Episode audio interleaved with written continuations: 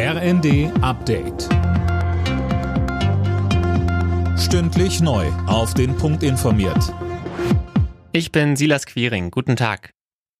Frieden ist nur selbstverständlich, wenn wir bereit sind, ihn zu verteidigen. Mit diesen Worten hat Bundeskanzler Scholz schwere Waffenlieferungen an die Ukraine verteidigt. Scharfe Kritik kam vom CDU-Chef Merz. Er warf Scholz vor, den Worten keine Taten folgen zu lassen. Die Wahrheit ist doch, dass aus Deutschland in den letzten Wochen so gut wie nichts an Waffen geliefert worden ist. Stattdessen versprechen sie den Gepard.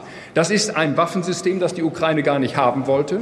Das ist das komplizierteste Waffensystem, das es überhaupt gibt. Und für dieses Waffensystem gibt es keine Munition. Was treiben Sie denn da für ein Spiel, auch mit der deutschen Öffentlichkeit, wenn es um diese Waffenlieferungen geht? Weil er noch immer auf der Gehaltsliste russischer Staatskonzerne steht, verliert Altkanzler Schröder jetzt einen Teil seiner Sonderrechte. Die bisherige Ausstattung mit Büro und Mitarbeitern wird gestrichen, sein Ruhegehalt und seine Bodyguards darf er aber behalten. Der Mann, der heute Morgen in einem Bremerhavener Gymnasium eine Schulmitarbeiterin angeschossen hat, wird jetzt von der Polizei verhört. Die Polizei geht von einer gezielten Tat, aber keinem Amoklauf aus. Auch in Leipzig gab es heute Amokalarm. Christiane Hampe, da griff das SEK nach einem Hinweis von Snapchat zu. Ja, Snapchat hatte die amerikanischen Behörden über einen Clip informiert, auf dem jemand mit einer Waffe in einem Klassenzimmer zu sehen war. Der Tipp ging weiter an die sächsischen Kollegen, die den 21-Jährigen, der das Video gepostet hatte, heute Morgen vorläufig festnahmen.